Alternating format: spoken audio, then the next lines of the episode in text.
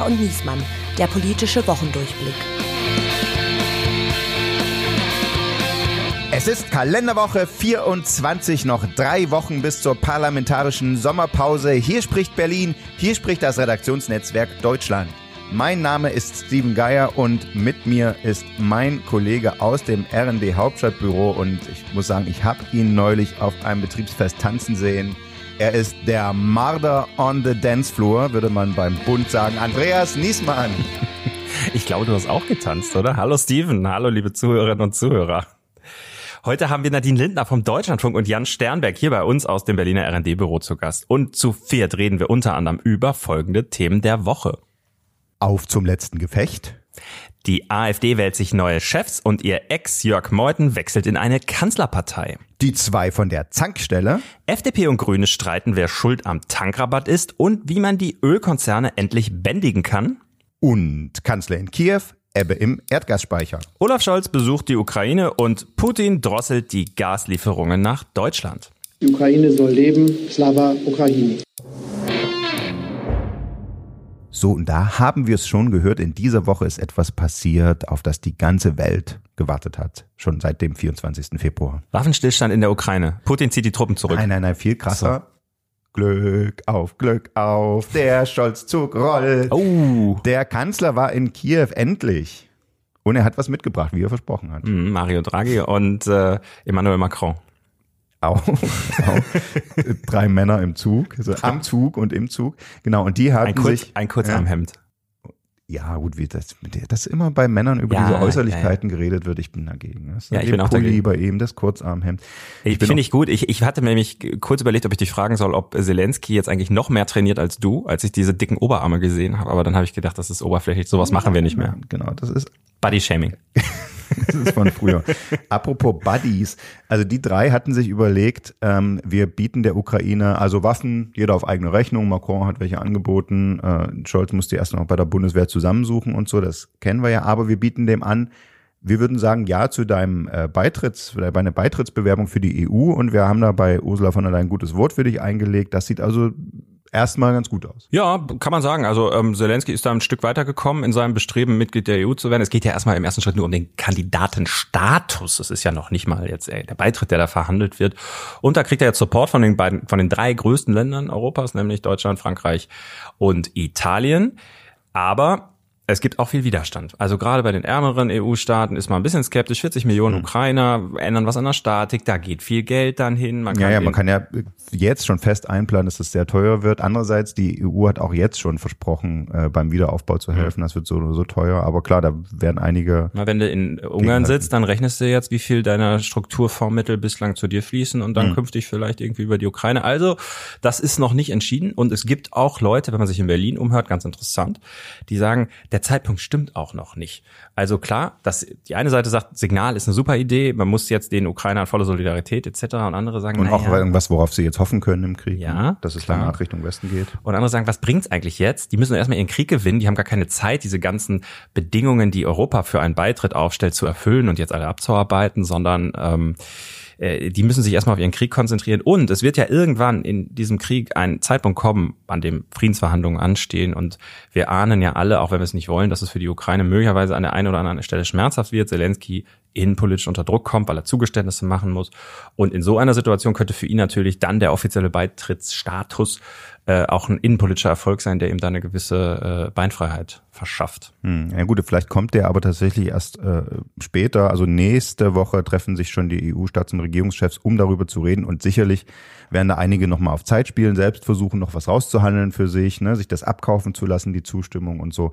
Naja, wie es so ist. Es gibt in jeder Krise Profiteure. So ist es auch auf EU-Ebene. So ist es wahrscheinlich auch in Deutschland. Nur Überraschung, in Deutschland gehört einer nicht zu den Krisenprofiteuren, die sonst immer dazugehören. Die AfD Genau, hat jede andere Sachsen Krise hat den Punkte gebracht. und in ihrer Hochburg Sachsen jetzt bei der Landratswahl nicht besonders dolle abgeschnitten. Das ist für ihren vereinsamten Vorsitzenden Tino Kropalla keine gute Nachricht. Der will ja jetzt am Wochenende wieder als Parteichef wiedergewählt werden. Schade eigentlich, ne? Weil der Mann hat ja was Anständiges gelernt. Der ist ja Malermeister und Handwerker. Du kriegst ja keine mehr. Nee, das wäre ein Handwerker für Sachsen, Genau. der, der einen Termin hätte, wenn Ja. er das nicht würde. Naja. Also bis jetzt ist noch jeder AfD-Chef äh, äh, gleich ausgetreten, nachdem er nicht mehr AfD-Chef war. Äh, äh, aber über all das können wir jetzt mal ausführlich reden. Wir holen uns nämlich jetzt mal geballten Sachverstand in unsere Runde. Und heute begrüßen wir gleich zwei fabelhafte Gäste. Sie ist seit sechs Jahren Korrespondentin im Hauptstadtstudio des Deutschlandradio, also unter anderem für den Deutschlandfunk und für dessen großartige Politik-Podcasts, die wir gerne und jede Woche hören. Sie beobachtet dort unter anderem die AfD und die deutsche Verkehrspolitik. Sie war lange Sachsen-Korrespondentin in Dresden und ganz wichtig, sie hat diesem Podcast die nötige Starthilfe gegeben. Sie war nämlich unser allererster externer Gast, als wir noch unschuldig, unbekannt und erfolglos waren. Heute sind wir nur noch unbekannt und erfolglos und freuen uns umso mehr, dass sie uns die Ehre gibt. Wir begrüßen unseren Returning Champion, Nadine Lindner. Ja, hallo, herzlichen Dank für die Einladung und dann schauen wir, wohin uns das führt heute. Und auch ihn kennen unsere treuen Hörer schon. Denn auch er ist Experte für Faschisten und Autobahnen, was gut passt, denn er ist von Hause aus promovierter Historiker.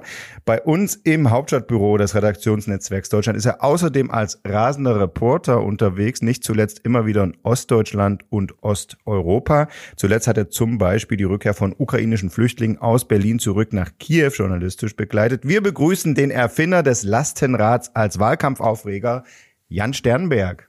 Es freut mich, bei euch zu sein. Ihr beobachtet beide die Alternative für Deutschland und die hatte äh, in dieser Woche gemischte Gefühle. Es ging äh, in der Woche in Karlsruhe ja darum, ob die ehemalige, damalige Bundeskanzlerin äh, sagen durfte, dass sie es falsch findet, wenn die CDU gemeinsam mit der AfD einen Skinhead zum Regierungschef wählt in Thüringen.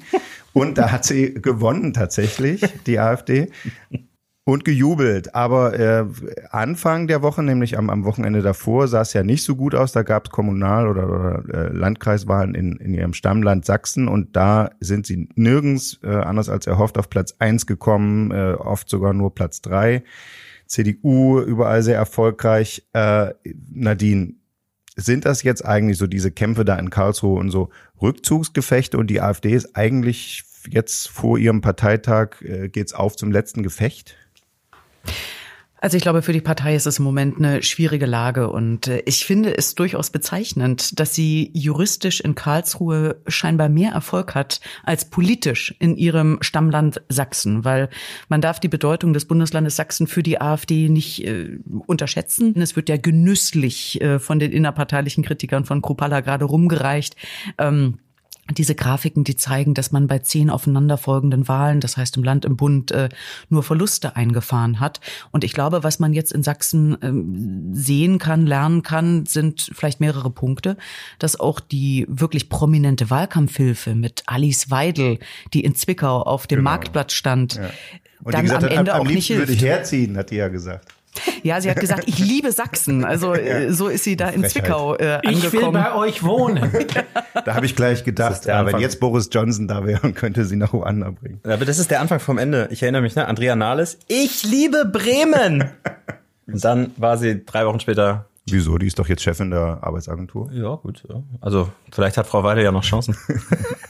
äh, äh, ja, Jan, es kommt da noch was politisch von der AfD? Also erstmal, ich glaube nicht, dass man eine Warnung für Sachsen geben kann. Man muss ja auch sehen, äh, von welchem Level die denn dort kommen und was sie in der ersten Runde, ich meine, in jedem anderen Bundesland äh, würden wir eine Woche lang äh, Schockberichte schreiben, wenn die bei einer Landratswahl wie in, äh, in Görlitz 35 Prozent kriegen in der ersten Runde. Aber ja. natürlich ähm, den die nächste Stufe irgendwo zu regieren in sei es auch nur irgendwie in einer Stadt oder in einem Landkreis und irgendwo wirklich mal etwas zu gewinnen und dann für den sächsischen Handwerksmeister Krupphaller den Schub zu geben beim Parteitag, das hat letzte Woche nicht funktioniert. Ich gucke ja nicht so intensiv auf die AfD wie ihr, beobachte das ja nur so als interessanter, interessierter Beobachter von der Seite. Und ähm, ich habe den Eindruck, es ist alles, also es löst sich alles mehr oder weniger auf. Also man, es ist ja irgendwie so eine Muppet-Show auf Koks, ja. Also irgendwie, es ist alles, finde ich, gar nicht mehr ernst zu nehmen und ich finde, sie wirken auch nicht mehr gefährlich, sondern einfach auch nur noch lächerlich in vielerlei Hinsicht. Naja, ja. ich finde das, ich finde das halt interessant. Also die, das muss man ja schon feststellen, dass bei diesen zwei politischen, auch krisenbehafteten Großthemen, nämlich Corona und jetzt äh, dem russischen Angriffskrieg auf die Ukraine, die AfD da keine, keine Zustimmung und äh, keine Unterstützung draus saugen kann.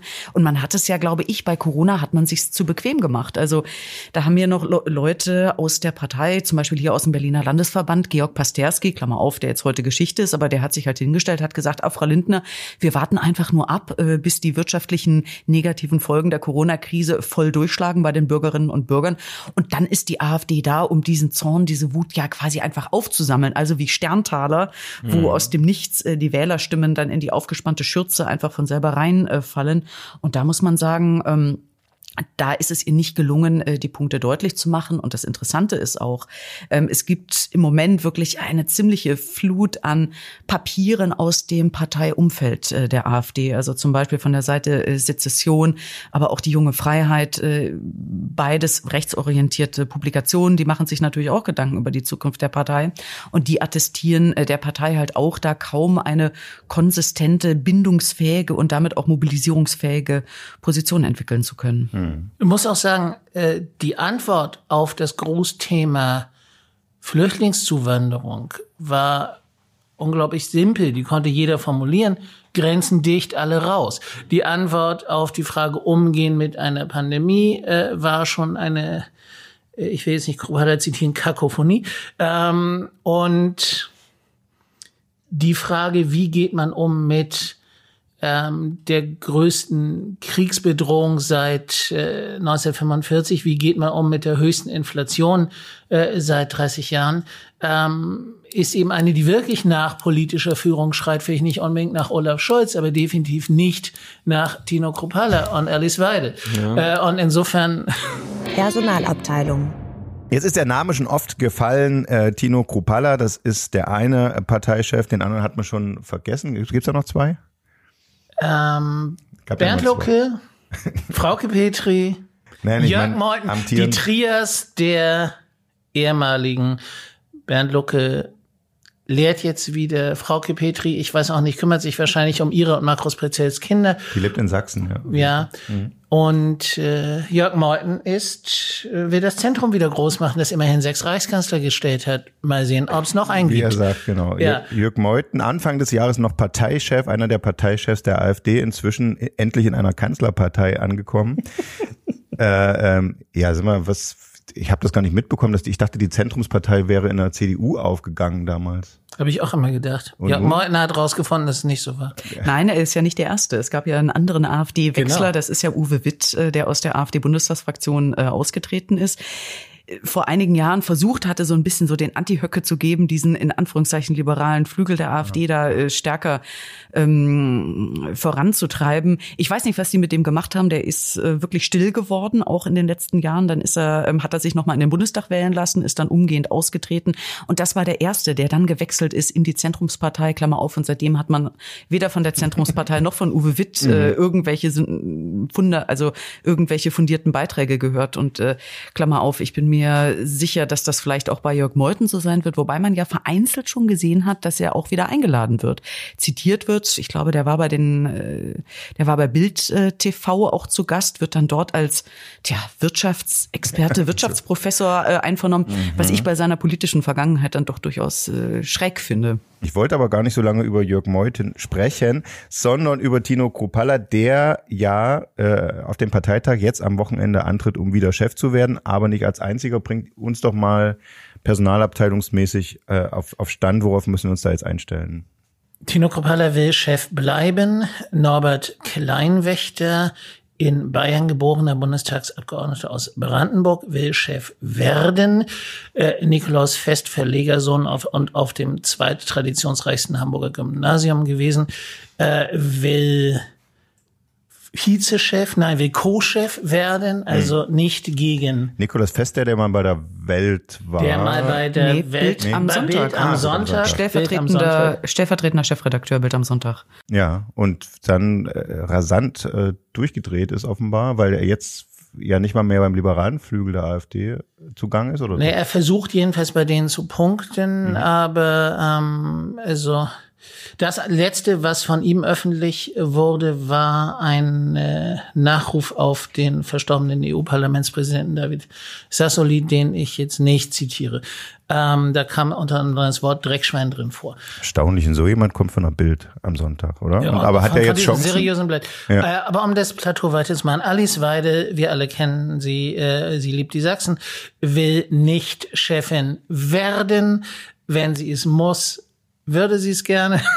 Also, es hängt ja auch noch daran, ob die AfD wieder eine Doppelspitze äh, bekommen soll oder einen einzelnen Anführer wählt. Und äh, wenn sie bei der Doppelspitze bleiben, dann äh, wird Alice Weide gerne zum Jagen getragen werden und da auch die zweite werden. Was ist jetzt mit Bernd?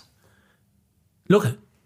Dem Brot. Nein, Landolf. Der Mann heißt Landolf. Landolf. Also der möchte Chefideologe werden der Partei. Nicht, der möchte, äh, ja. Für die nicht heute Show Gucker, wir reden über Björn Höcke. Der möchte Chefideologe werden. Und nicht Erst Chef. einmal. Und nicht Chef. Und nicht Chef. Zumindest hat er sich ähm, im Gespräch mit dem Partei äh, Senior Alexander Gauland und mit Krupphaller dazu bereitschlagen lassen, einen Antrag einzubringen, den die beiden unterstützen. Eine, wie heißt das Ding nochmal? Ähm, eine Kommission zur Reform der Parteistrukturen, wo es unter anderem dann um Führungskräftenachwuchs, die Ausgestaltung des Bundesvorstands und auch ähm, Gestaltung der Parteitage geht. Also das heißt, das ist jetzt nicht die Führung der Partei, aber es geht um den Maschinenraum. Und dort könnte Björn Höcke möglicherweise entweder Mitglied werden in dieser Kommission, die soll zehn äh, Mitglieder bekommen. Es ist aber auch nicht ausgeschlossen, dass er vielleicht Chef wird. Und wenn dann die Situation entsteht, dass halt so jemand wie ein Björn Höcke äh, vom Parteitag Tag äh, mit Ehren versehen, dann äh, für die Ausbildung, äh, für das Training der Partei Nachwuchskräfte da ein Wörtchen mitzureden hat, äh, dann ist das, denke hm. ich, schon eine Prägung, die er dann der Partei schön in zweiter Reihe, schön auch ein bisschen abseits der hm. Öffentlichkeit äh, dann auch verpassen kann. Das ist dann die Höcke-Jugend, glaube ich. Duell der Woche. Nadine, du hast im Deutschlandfunk gerade den früheren FDP-Generalsekretär und heutigen Bundesverkehrsminister im ausführlichen Interview der Woche gegrillt. Volker Wissing, bekannt aus dem Lied Volker hört die Signale. Der ist nämlich auch für Bahnverkehr und damit für das 9-Euro-Ticket zuständig. Dazu irgendwie noch jemand Gesprächsbedarf? ist nicht der Fall. Äh, in Doch, total. Ich finde, es ist ehrlich gesagt es ist grand, äh, erstens, es ist Populismus. Wir haben die ganze Zeit darüber geredet, warum kann die AfD keinen Populismus, Tankrabatt und 9-Euro-Ticket. Wunderbar, ist der klassische ähm, Populismus. Und im Fall vom 9-Euro-Ticket hatten wir je sonst eine Chance als Berichterstatter für Bahnthemen so viel über den Regionalverkehr und so viel über die, also alle gucken jetzt, nein, wirklich jetzt ernsthaft mal, alle gucken auf die Bahn, alle sehen jetzt, äh, was wir sowieso schon seit Jahren sagten, mhm. äh, was bei der Bahn immer schiefgelaufen ist, nicht investiert wurde. Äh, alle verstehen jetzt mal, wie grandios eigentlich jeden Tag dieses äh, Prinzip Regionalbahn oft funktioniert, außer es wollen wahnsinnig viele Leute mitfahren, aber generell super funktioniert, ja. die pünktlich sein wollen. Also hat ja Wissing recht, der sagt, das ist jetzt der große Feldversuch und ganz viele Leute haben sich das gekauft und äh, ist ein, ist ein großer Erfolg. Wo, wofür er aber nicht zuständig ist, anders als fürs 9-Euro-Ticket, ist, ist äh, hat er auch bei dir gesagt, Nadine, ist der Tankrabatt. Äh, das ist nicht seine Baustelle, da hast du aber gesagt, beschlossen hat dann trotzdem mit. Und da sagt Wissing, wenn wir doch alle auf den großen Christian Lindner gehört hätten bei dem Tankrabatt, dann würden wir jetzt nicht das Problem haben, dass die Mineralölkonzerne äh, gar nicht so viel von der Entlastung weitergeben und das Benzin trotzdem teurer wird. Äh, und er, die konnten das in, eben bloß innerhalb der Koalition nicht durchsetzen. Und da habe ich mich gefragt, stimmt das überhaupt? Das Erklär heißt, mal kurz, was sein Vorschlag überhaupt genau war. Äh, Beihilfe versus also ihm ging's ihm ging's darum, äh, dass also Christian Lindners ursprünglicher Plan. Ähm, man muss ja auch sagen, die FDP hat ja überhaupt diesen Punkt äh, einer Spritpreisreduktion, welches Instrument auch immer, aber diese Kernidee kommt ja von den Liberalen und da muss sie auch bleiben. Die versuchen das jetzt so abzuturfen, abzuwimmeln, aber ich finde, das darf man denen äh, nicht durchgehen lassen. Und eigentlich hat Christian Lindner vorgehabt, so eine Art Rabattkarte. Also das heißt, draußen an der Tankstelle stehen irgendwie noch die regulären Spritpreise dran und man würde dann aber an der Kasse als Bürger einen reduzierten Preis bezahlen und der Staat würde dann diese, ähm, äh, diese Differenz äh, übernehmen. Also meine Wissing hat natürlich recht insofern, als dass Christian Lindners Ursprungsidee anders aussah. Aber Christian Lindner hat ja dann das, was der Koalitionsausschuss beschlossen hat, A, mitgetragen und dann B, auch noch verteidigt. Und jetzt, mhm. wo man sieht, äh, es bringt nicht die gewünschten ähm, Effekte, da will man es nicht gewesen sein. Mhm. Also das. Äh, so, genau so. Ich fand das schäbig, muss ich echt mal sagen. Ich habe das Interview gehört, du hast es toll geführt und ich fand, wie er versucht hat, die Grünen vors Rohr zu ziehen. Ich fand's schäbig. Ich habe echt gedacht, das ist jetzt nicht dein Ernst. Ja, also die Partei, die diesen Tankrabatt nun wirklich nicht wollte und das, äh, ich bin weit entfernt, irgendwie die Grünen toll zu finden, aber die, die, den sagst du jetzt hier, ihr wart das und der Habeck und dann sagst du auch noch, übrigens, ihr habt zwar Saut und äh, jetzt könnte euer lausiger Wirtschaftsminister mal endlich mal das Kartellamt irgendwie hier an den Start bringen, dass man sich mal darum kümmert. So, hm. da muss ich wirklich sagen, da habe ich echt gedacht, also da fand ich echt empörend. Und Habeck ist ja damit konfrontiert worden, auch bei euch im Deutschlandfunk, ich glaube einen Tag später oder zwei morgens. Und da habe ich war ich einigermaßen beeindruckt, wie ruhig er da geblieben ist, weil das hätte man auch echt anders sagen können. Und dann hat er dann so gesagt, na ja, wir haben es irgendwie alle zusammen beschlossen und ich bin jetzt nicht da so drauf, dass ich jetzt da irgendwie die Differenz gehe, aber irgendwie fände ich es schon toll, wenn auch die FDP dann sagen würde, wir verteidigen gemeinsam Beschluss. Mhm. Und da habe ich schon gedacht, mein lieber Scholli, also das ja, hätte man anders machen können. Also vielleicht zwei Punkte dazu. Also was mich in diesem Wissing-Interview ein bisschen geärgert hat, an dem, was er gesagt hat, war, dass er ja keinerlei Perspektive und Lösungs- und Veränderungsansatz da irgendwie eingebracht hat, sondern so ein bisschen dieses, das Ding ist für drei Monate beschlossen, es ist so beschlossen, wie wir es haben, das kann nicht mehr geändert werden, weil es äh, über den Gesetzesweg kam, bumm, Ende der Debatte, wo ich auch dachte, wow, ähm, so unkonstruktiv, auch vielleicht unpragmatisch muss man erstmal sein. Und mein Eindruck ist eigentlich, dass dass sich die Konflikte verlagern, dass, die, dass man sich, denke ich, innerhalb der Ampel schon bemüht, die Konflikte nicht zwischen den Ministern, den Regierungsmitgliedern auszutragen, sondern ich glaube, da lohnt es sich schon irgendwie zu gucken, was sagen die Fraktionsvorsitzenden, was sagen die Parteivorsitzenden. Da habe ich das Gefühl, dass dort äh, die Schärfe dann auch deutlicher, äh, deutlicher kommt. Aber die Frage ist, bringt der Tankrabatt in der jetzigen Form eine Entlastung oder nicht? Hat sich an dieser Woche auch noch mal ein bisschen gewendet, weil äh, das IFO-Institut gesagt hat und auch im Vergleich zu den französischen Preisen, es wird schon auch weitergegeben, oder? Du als Wirtschaftsfachmann? Ja, das ist sehr umstrittene Frage. Ne? Also IFO, äh, da verweist jetzt die Bundesregierung natürlich gerne drauf und sagt, guck mal, die haben, glaube ich, gesagt, 85 äh, bis 90 Prozent werden weitergegeben.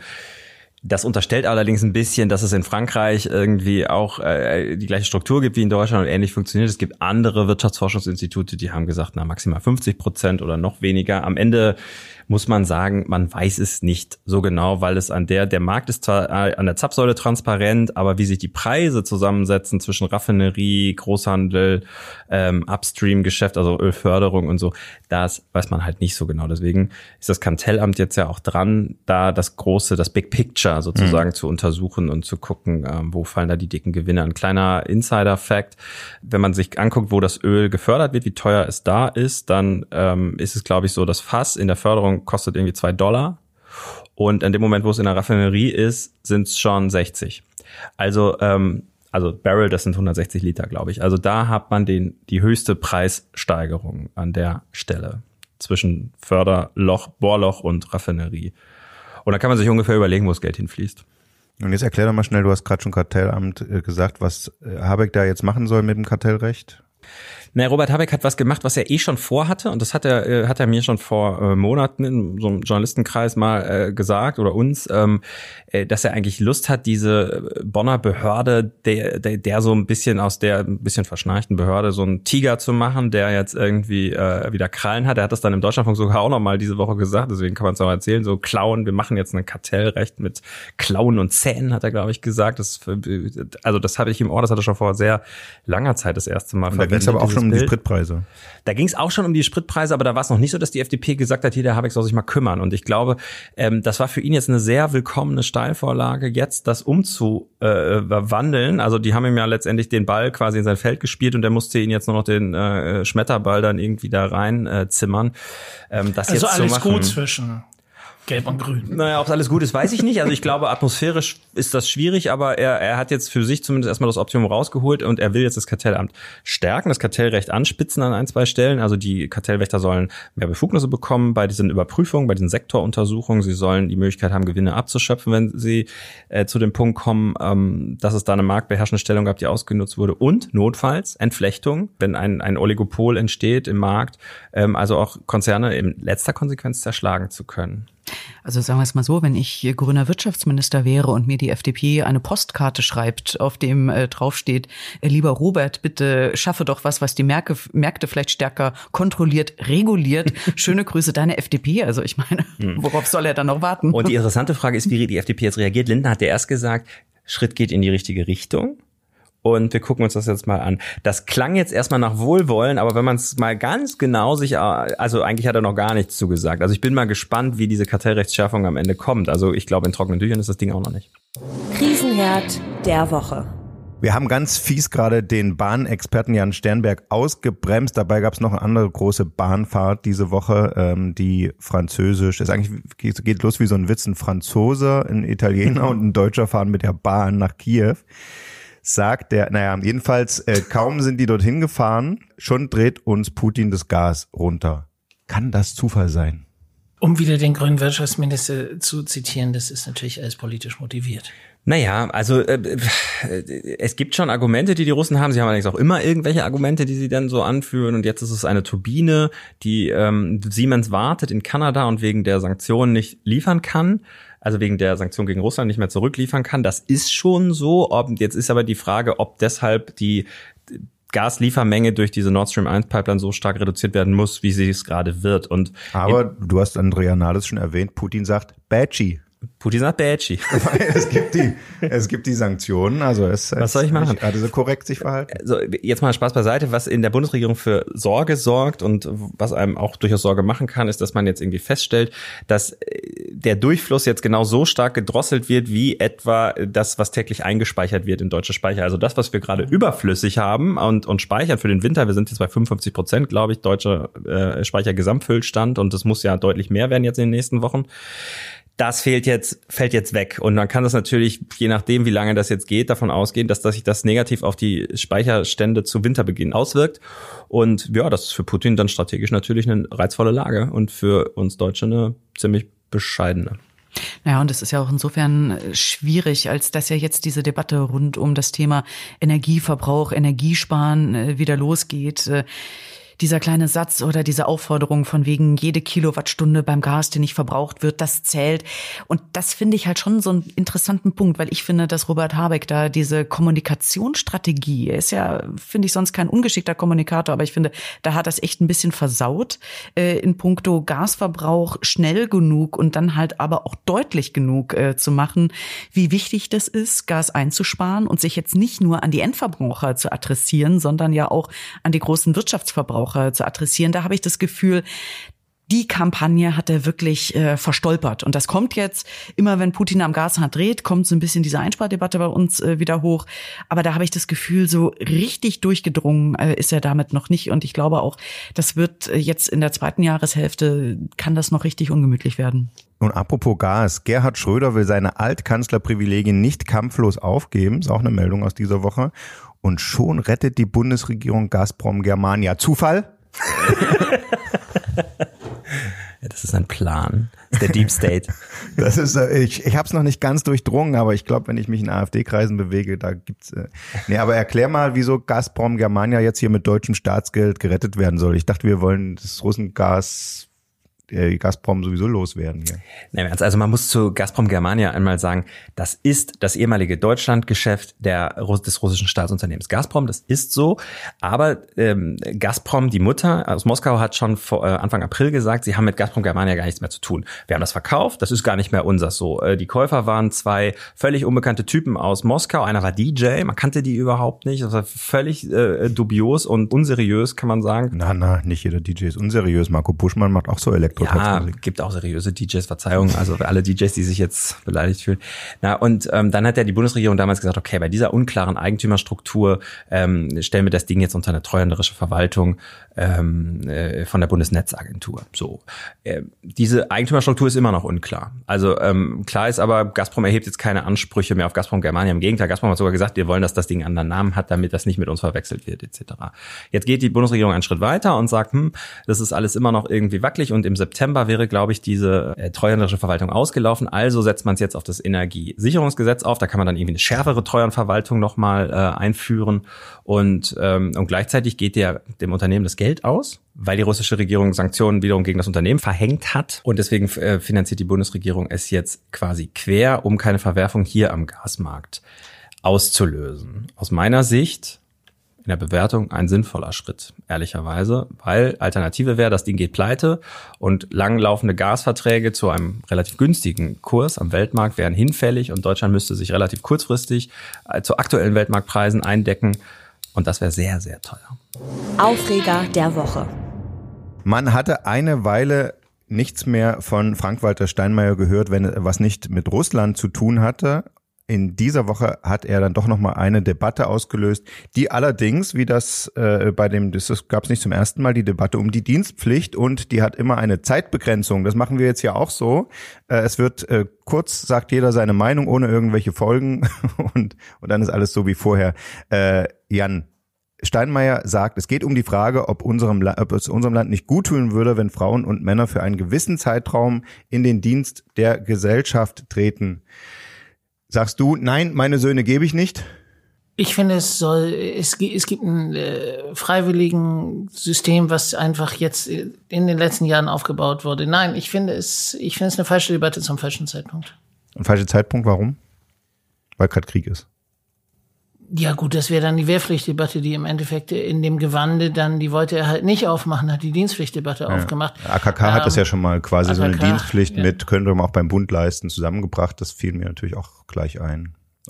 Ich fand das Argument, dass wenn man jetzt ist, wenn sich das auf die junge Generation, auf die Schulabgänge ähm, konzentrieren sollte, was er ja nie, er hat ja nie genau einen Alters... Äh, eine Alterskohorte genannt, aber logischerweise kommt es dann dahin. Äh, es sind sagt Leute, die jetzt ähm, am meisten unter ähm, Pandemie und Pandemiepolitik gelitten haben, jetzt auch noch äh, ähm, zu etwas verpflichtet werden, nicht seriös. Es gibt übrigens 100.000 überwiegend junge Menschen, die gerade Jugend- oder Bundesfreiwilligendienst schon leisten. Eben, ist nicht eben. so dieses es, es gibt, das ja, ist nach dem Ende Wehrpflicht und nach dem Ende Zivildienst ist das Bufti-System aufgebaut worden. Also da würde ich sagen, da finde ich es eigentlich interessanter, vielleicht wirklich mehr in die Schulen dann auch äh, zu stecken. Also das heißt in die Orte, wo Schülerinnen und Schüler im eh anwesend sind, äh, ob es nicht dort die Möglichkeit gibt, sich äh, auch mal über den Schulalltag äh, hinaus mit sozialen äh, Punkten dann auch äh, stärker zu identifizieren. Hm. Oder man sagt, mit äh, das erste Jahr nach Renteneintritt äh, wird so ein Pflichtdienst äh, geleistet von den älteren Herrschaften und Damenschaften dann. Das würde auch quasi die diese ganze Klimabilanz der Kreuzfahrtschiffe stark senken, ne, wenn die dann erstmal ein Jahr der Pflichtjahr machen müssten. Naja, Frank-Walter Steinmeier hat ja noch, glaube ich, vier Jahre oder so.